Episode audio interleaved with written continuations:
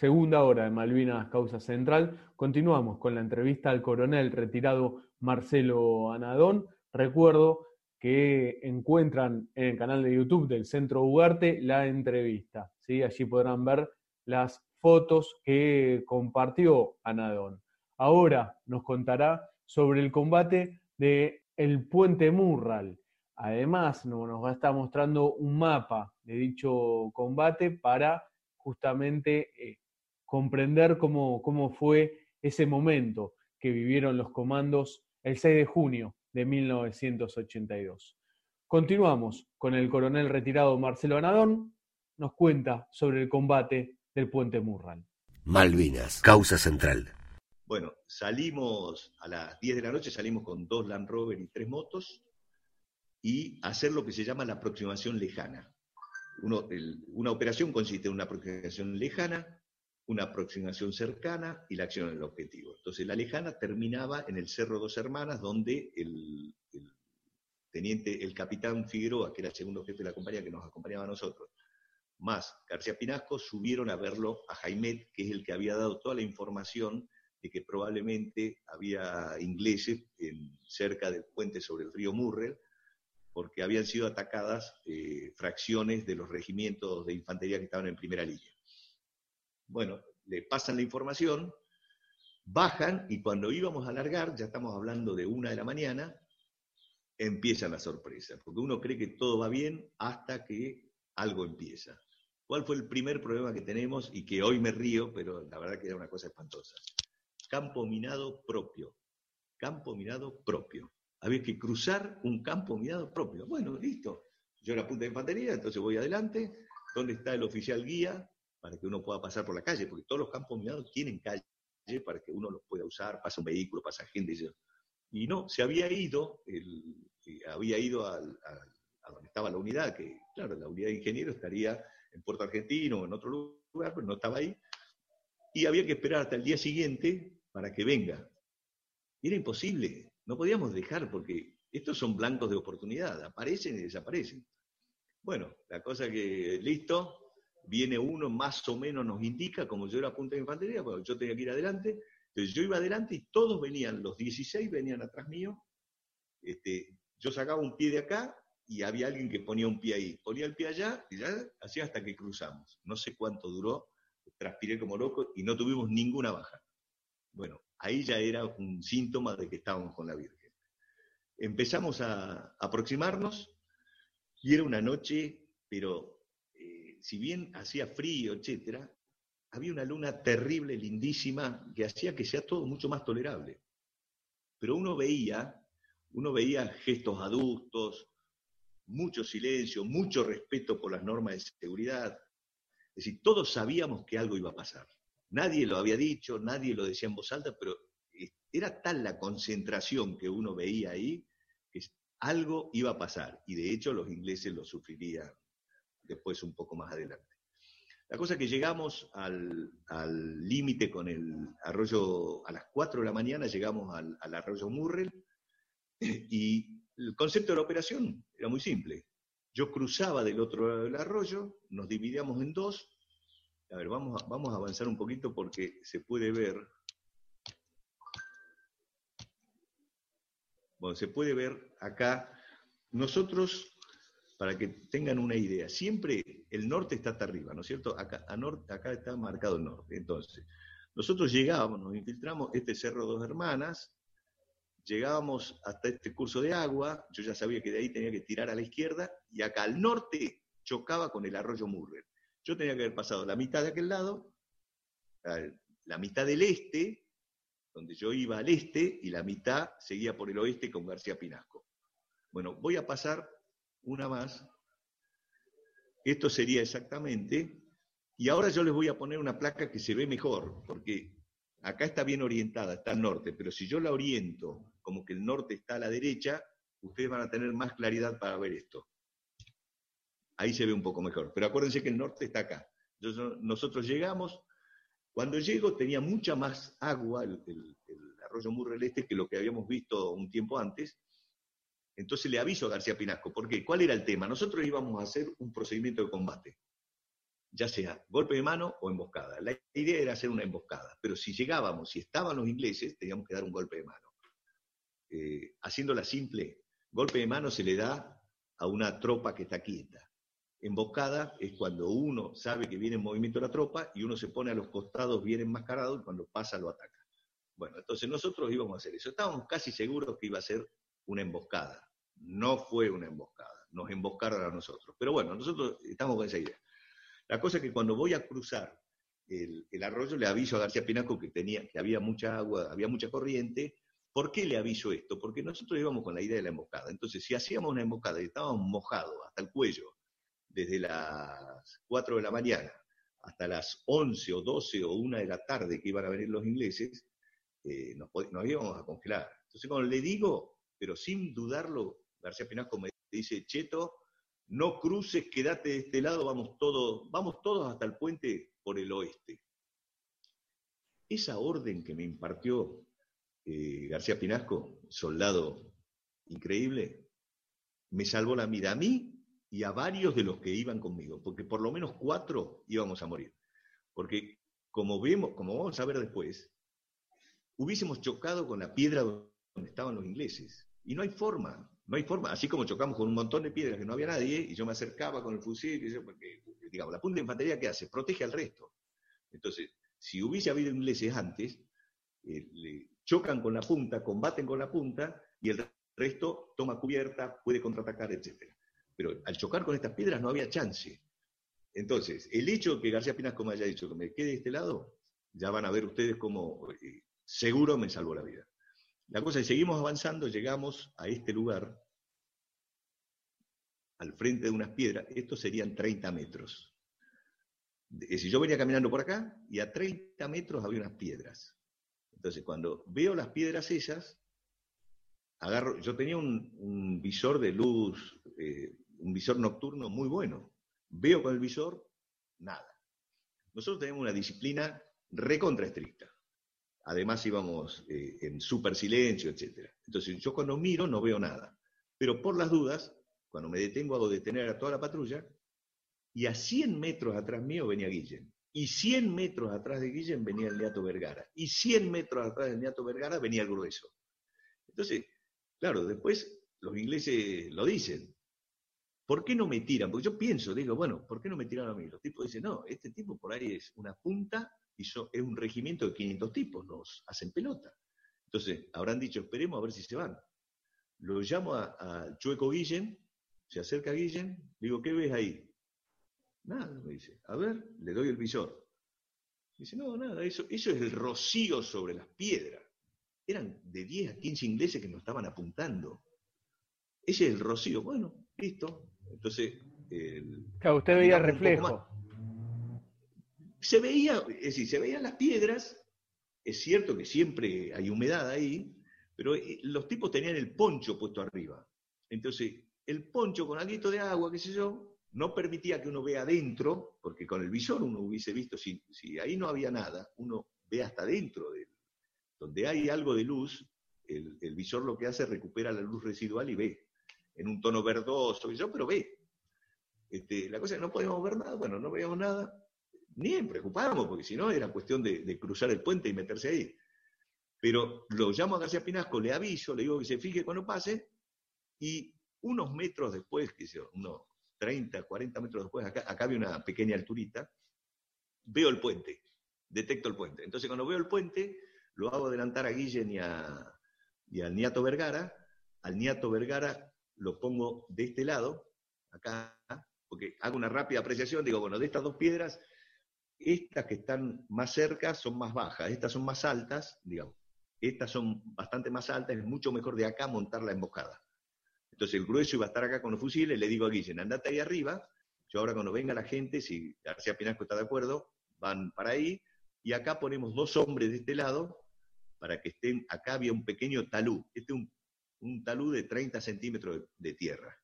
Entonces la idea nuestra era, los ingleses van a venir de acá caminando por una senda que había, qué sé yo, y cuando se acercan, nos paramos los que estamos acá, y, con los que están desde estas piedras les tiran y los matamos a todos. Listo, perfecto. Ese era un pequeño concepto que teníamos. perdón, eh, perdón, Marcelo. Eh, para ponerlo solamente en contexto a quien está escuchando en la radio, insisto, después lo pueden ver en el canal de YouTube del Centro Ugarte de la Universidad Nacional de Lanús. Lo que nos está mostrando el coronel retirado Marcelo Anadón es eh, un mapa dibujado, por supuesto. Un croquis, sí. Un croquis, se dice perfecto militarmente, o, croquis se dice, vamos a. Eh, donde se ve el, arroyo Murrell, ¿no? Y ahí está el puente, y hay dos puntos uno para que lo ubiquen más fácil a través de la radio. A la izquierda, donde venían caminando eh, la, el grupo... Al oeste, al oeste estaban los ingleses y al, al este estaban los, eh, es la posición que íbamos a tomar claro, nosotros. donde estaban los ingleses era pasando el arroyo Murrell y ellos estaban, digamos, esto para que lo ubiquen en la radio, después lo pueden ver en el canal de YouTube, ellos estaban del otro lado del arroyo. Sí, perdón, continúe. Exacto, no. Bueno, entonces, llegamos ahí, después se acerca el, capitán Figueroa, que era el, más antiguo, el, que está a cargo de la, de la operación, eh, y lleva a los dos, hombres de gendarmería que venían con nosotros, los coloca en este lugar, eh, digamos, del otro lado del puente, y dos hombres, a Suárez y a, mm, a Suárez y, al, y a Quintero, también del otro lado del puente. Vuelve y me dice, Cheto, hacete cargo de esos cuatro hombres, vos te quedás del otro lado, y nosotros nos vamos arriba de las otras piedras para la emboscada. A todo esto, yo por supuesto me voy para allá, en este lugar, eh, por la radio no lo ven, pero terminado de cruzar el puente, había un charco de un metro y medio de diámetro. Un charco de un metro y medio de diámetro. Nada más que eso. Que no me tapaba ni siquiera el borseguí. Era, me daría, tendría de alto 10 centímetros. Pero claro, se iba a montar la emboscada me iba a tirar cuerpo a tierra ahí, hasta con el fusil cargado, todo, pero hasta que aparezcan los ingleses, podían ser ocho horas. Entonces digo, yo venía, venía arriba del puente, veo el charco ese y digo, bueno, a ver, ¿por dónde lo voy a cruzar? ¿Por la derecha, por la izquierda? Para no mojarme, era una, una boludez. Pasarlo un poquito por la izquierda, un poquito por la derecha. Bueno, ¿por qué lo cuento? Porque también los ingleses estaban acá en las piedras, eran de 10 a 15 hombres que nos estaban apuntando, pero ellos también se les había complicado. Porque los tipos, claro, ahí había un grupo de 10 a 15 ingleses asustados porque en ese momento ya se habían dado cuenta que nosotros éramos 15, 16. En realidad éramos 17 porque había quedado uno con la repetidora de la radio para poder comunicarnos con Puerto Argentino. Entonces, claro, los tipos habrán, se habrán querido matar, habrán dicho, pero con los teníamos al frente a los cuatro estos, era un cuarto de la fracción. Ya íbamos a ser más nosotros. Y claro, y en ese momento habrá sido tal la, bronca que habrán tenido que ahí en ese momento dijeron, si los dejamos que sigan metiendo gente, cuando se haga de día nos hacen pelota, porque ya eran las 6 y 25 de la mañana. Y a las 7 y pico ya había claridad. El crepúsculo náutico matutino empezaba a 7 y media, más o menos, 8 menos cuarto.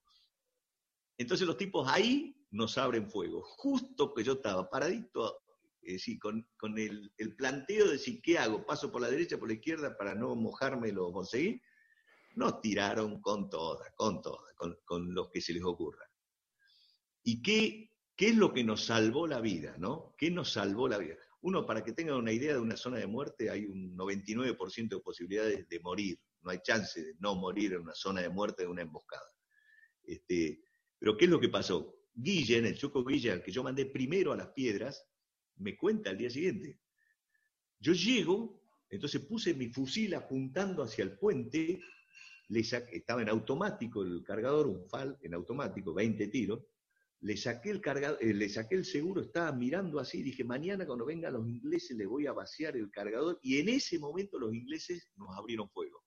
Cuando nos abren fuego a los que estábamos sobre el puente, que debemos haber sido cinco, este, Guillen le vacía un cargador 20 tiros en automático sobre las piedras. Y eso hace que desvíen el fuego. Y en lugar de concentrarse en tirarnos a los que estaban en la zona de muerte, les empiezan a tirar a los que estaban en la piedra, la mayoría ya en posiciones. Había algunos que no habían llegado a las piedras, pero la mayoría estaban en posiciones.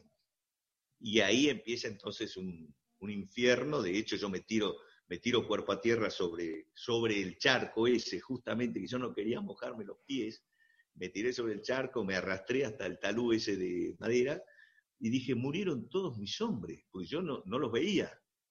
Claro, pero los tiros eran infernales, así que no había muerto nadie. ¿Qué había pasado? Se me había cambiado el canal de la radio. Entonces, cuando pongo en la radio... Usted llamaba y nadie le respondía. Claro, yo llamaba y no me contestaban de ningún lado. Y era, claro, era que yo había cambiado el canal. García Pinasco me dice que ellos estaban bien, que un solo herido tenían. Y yo digo, a los míos no los veo, pero escucho tiros. Y ahí empezaron a aparecer, a donde yo estaba, los dos gendarmes y los dos de ejército. Entonces ya estábamos ahí puestos, empezamos a tirar PDF y, bueno, con bastante precisión, entonces me empiezan a pasar los que tenían los otros, porque toda la patrulla llevaba uno, dos, tres o cinco PDF, para que los tiren. ¿Qué son los PDF? Eh, son los proyectiles doble efecto antitanque y antipersonal que se tiran desde el mismo fusil con una munición especial que no tiene plomo. Entonces lo que hacía era, le ponía esa munición arriba, le ponía el, PDF, uno le sacaba, por supuesto, hay que sacarle la, chavetita del, seguro que tienen, y uno lo tira. Pero eh, esto se tira en forma parabólica, es decir, uno lo tira en ángulo.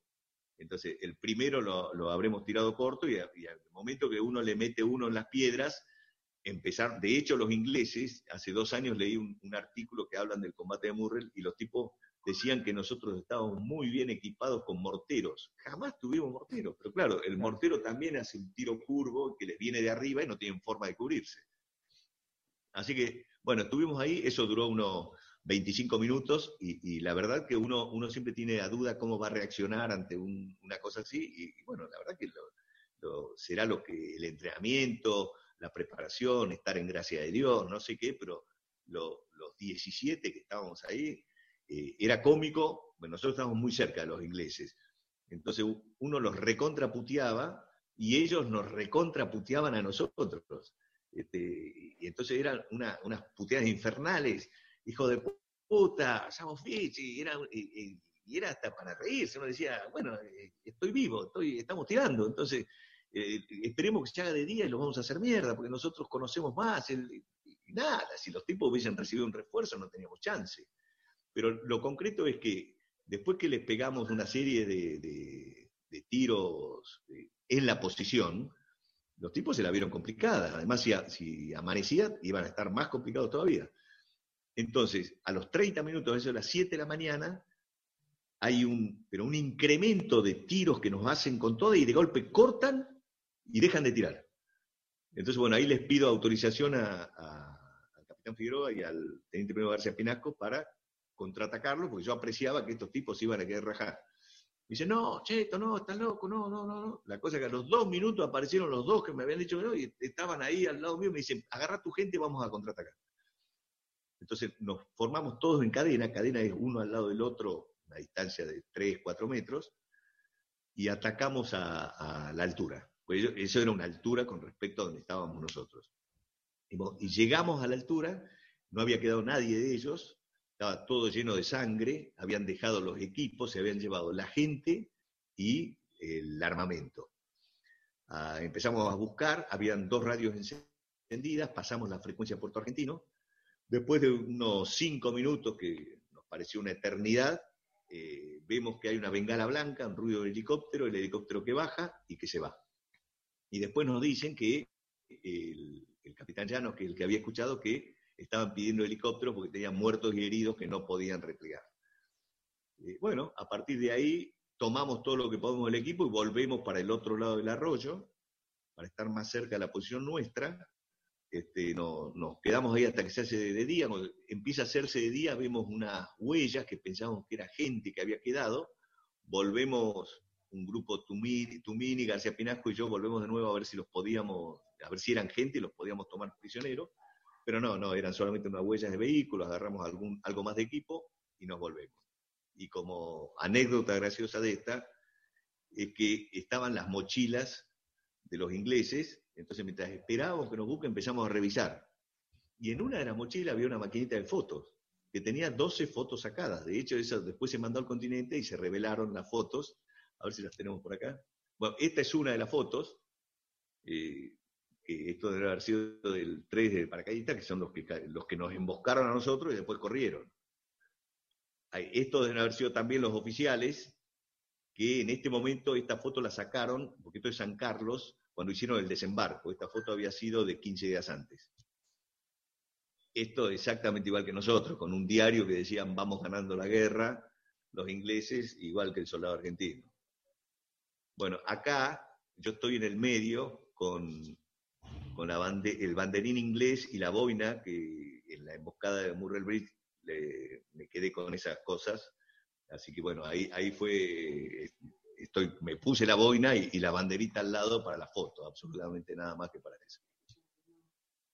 Y esto eh, lo quiero contar porque realmente en el año 1915, un, un hermano de la guerra mío, Juancho Elmíger, este, se fue con sus tres hijos varones a Malvinas. Y bueno, fueron, y, los hijos nos preguntaron a, varios de los comandos sobre el combate que habíamos estado para que le contemos. Entonces, cuando fueron allá, cada uno de los hijos contaba en el lugar donde estaban cómo le habían contado que había sido ese combate. Y uno de los chicos, que fue el que tuvo que relatar el de Murray Bridge, llegaron, sacaron fotos, contaron todo, y vieron que el puente era nuevo, porque hicieron un puente nuevo ahí y que tenía este carterito que dice el, puente, el puente de Mur, sobre el río Murrell, reinstalado por los miembros del 34 Escuadrón de, Fieles a la Reina, que en febrero de 2012 lo había hecho. Así que la arrancaron a la placa y me la trajeron. Yo decía, pero boludos, los, pueden, los podrían haber detenido ahí, cobrarles una multa. Así que esto, este lo tengo acá y, la verdad que es un orgullo enorme. Y mira, te lo muestro acá está, ¿ves? No, la verdad una cosa increíble. Pero bueno, ese fue lo que se conoció después como el día que los ingleses corrieron. y después de eso, bueno, eh, siguieron una serie de hechos, eh, eh, uno atrás de otro, y, llegamos al 10 de junio. El 10 de junio es muy importante, porque también después tuvo un poco más de repercusión cuando los ingleses invitaron al, al teniente primero Duarte, después fue el coronel retirado Duarte, cuando lo invitaron a, Inglaterra a que se reúna con la mujer del capitán Hamilton, porque en realidad también eh, eran cuatro los comandos argentinos y dos los del SAS, que se encuentran ahí al norte de, de Yapeyú, y mientras volvían hacia Yapeyú, escuchan hablar en inglés. Entonces estaban el sargento Moreno, Altamirano, Ríos y el teniente primero Duarte. Eh, Moreno escucha, le avisa a Duarte, entonces toman posición. Claro, y eso habla muy bien de la disciplina que, tenía, que tenían los comandos de Malvinas, porque la verdad, el, hecho de lo que yo conté de Murray Bridge, no tuvimos bajas por la disciplina. Y acá no tuvieron bajas por la disciplina, porque ellos se callaron así todo. Duarte siempre cuenta que cuando iban a, a tirarles, tuvieron dudas porque el suboficial inglés tenía un pasamontaña argentino. Claro, que habría rescatado en alguno de los combates anteriores, lo que sea, que era de la agrupación de comandos anfibios, uno de la Armada. ¿no? Entonces dice, yo cuando vi eso, dice, este por ahí es un Kelper, dice, yo cómo lo voy a matar a un Kelper. La cosa es que les dio tiempo y los ingleses le abrieron fuego primero. Estos contraatacaron, un fuego intensísimo, hasta que cae muerto el, el capitán Hamilton, y ahí se rinde el cabo primero Fonseca. Entonces lo llevan prisionero hasta, hasta Yapeyú, Puerto Yapeyú, después vuelven al otro día, lo cargan al cuerpo del capitán Hunter, con el riesgo que era eso, y lo entierran con todos los honores, con la bandera inglesa, invitan a la gente de, de Howard, a los ingleses, que participan, y, y, bueno, y después cuando eh, termina la guerra, que fue días después, cuatro días después, lo llaman al, teniente Duarte para que le explique al, comandante inglés que venía. Él le explicó y el otro le dio un abrazo, le agradeció mucho que lo hayan enterrado como un soldado. Y, bueno, muchos años después lo, invitaron a Inglaterra, pero realmente uno dice, bueno, y, la verdad que salieron muy bien los dos combates. ¿Y qué tiene que ver? Y yo creo que tiene que ver el ejemplo, tiene que ver eh, la concentración, la experiencia que tuvimos, el tiempo que estuvimos en las islas con anterioridad. el entrenamiento que hicimos antes, porque nada, nada es gratuito, nada es gratuito. Todo, todo, es, eh, todo es suma de trabajo. En la vida todo es suma de trabajo y mucho más en la guerra. Bueno, después de eso eh, caímos prisión, eh, terminó la guerra el, 14, tres días más estuvimos en nuestro alojamiento y ahí Perdón, ¿cómo se entera la, noticia de, la, del cese de combate? ¿Cómo, ¿Cómo les llegó la noticia a ustedes? Bueno, nosotros el, el 13 a la noche nos fuimos al frente de Puerto Argentino, hay, hay toda una bahía y, ahí al frente, y, tratamos de llegar hasta el cuartel de los Royal Marines, lo que quedábamos de las dos compañías de comando. De hecho, ahí ya estaba Rico y Castanieto, Rico se hacía cargo porque era más antiguo y estábamos, todo el grupo que quedamos estamos ahí. Entonces íbamos a contraatacar el 14 a la mañana contra el cuartel de los Royal Marines, pero realmente era imposible. De hecho, iniciamos un pequeño ataque, vimos soldados que se replegaban, uno que le vuelan la cabeza, entonces tratamos que, vuelvan todos para lo más lejos posible y nosotros avanzar un poco más. Y, bueno, no podíamos, a medida que se hacía más de día, nosotros, claro, éramos gente a pie, eh, con nuestro fusil, con lanzacuete, con lo que sea, y ellos estaban con absolutamente todo. Entonces, bueno, hasta que nos quedamos a eso de las nueve y media de la mañana, me acuerdo que estuvimos en, una posición que era una piedrita que nos protegía tres, nos rezamos dos rosarios en diez minutos, y después eh, Rico nos llama a todos que volvamos, nos quedamos ahí al norte de, Puerto Argentino, cruzando la bahía, y alrededor del mediodía, a las diez y diez, no se escuchó ningún disparo más, lo tengo en el, en el diario, por eso me acuerdo y bueno, y a Rico le dicen, por supuesto, uno apenas empezó a amanecer, uno veía eran como hormigas que se replegaban sobre el puerto argentino ya de todas las unidades. Entonces ahí ya sabíamos que no tenía sentido seguir avanzando hacia el cuartel de los Royal Marine. y, a Rico le dicen que, bueno, que había una capitulación, no le dicen que nos habíamos rendido, y bueno, que volvamos, la cosa que volvemos, eh, cada uno a, nuestros alojamientos, la compañía 601 y la 602, que estábamos ahí casi juntos todos, rompemos los fusiles, es decir, le, sacamos el cilindro de gas, eh, lo, dejamos inutilizables, nos quedamos con las pistolas y estuvimos dos días y medio ahí hasta que nos dijeron que vayamos al aeropuerto. En el aeropuerto nos alojamos en, carpas hasta que al día siguiente nos hacen eh, que nos iban a replegar en un barco a, a, la Argentina. Y cuando llegamos, se quedaron con mil prisioneros. A los comandos, a todos nos dejaron, oficiales, suboficiales, todos quedamos prisioneros. Y después otro grupo de gente, la, gente más antigua de las unidades, algún grupito de soldados, etc. Hay un soldado acá de Tucumán que, es muy amigo mío, que lo veo siempre. Tengo un montón de soldados que son, estoy en una agrupación de veteranos de guerra de Yerba Buena, pero digo, hay uno que es amigo desde antes de la guerra, que es de, de la familia, conocemos. Y ahí se lo encontré y él estaba en la isla Borbón y, estuvo prisionero, también lo dejaron prisionero los 30 días que estuvimos prisioneros. Pero la verdad, eh, cuando nos iban a, llevar, nos separan, nos llevan a un lugar con un helicóptero. ahí antes de subir al helicóptero es donde vienen varios comandos ingleses a charlar con nosotros. Y, bueno, y después nos llevaron a San Carlos, estuvimos ahí hasta el día 30. Eh, y de ahí nos llevaron al San Edmond, que es un barco, donde estuvimos 15 días y nos dejaron en Puerto Madrid. Este, cuando llegamos a San Carlos era cómico porque era, un frigorífico que tenía bombas sin explotar en las paredes este, y nosotros estábamos alojados durmiendo ahí en el piso uno al lado del otro. y cuando había que ir al baño era un tacho de 200 litros, delante de todos había que subirse a ese tacho. Entonces hubo una queja, al día siguiente le pusieron un toldo, este, bueno, se fueron, algunas cosas fueron mejorando, pasamos hambre, como habrán pasado los ingleses también, es decir, en la guerra nos sobra la comida, y después sí comíamos mejor en el barco. En el barco teníamos el desayuno, teníamos una comida más, eh, más fortificada, había cereal, había todas cosas, leche, distintas cosas.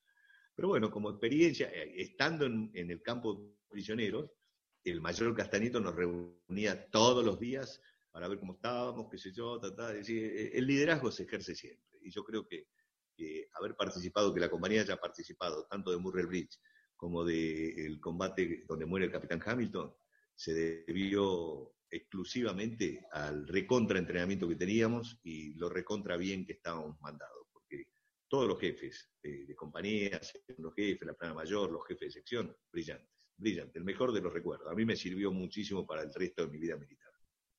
Estamos conversando con el coronel retirado Marcelo Anadón. Vamos a un tema musical y continuamos con la entrevista, con la última parte de la entrevista al coronel retirado Anadón.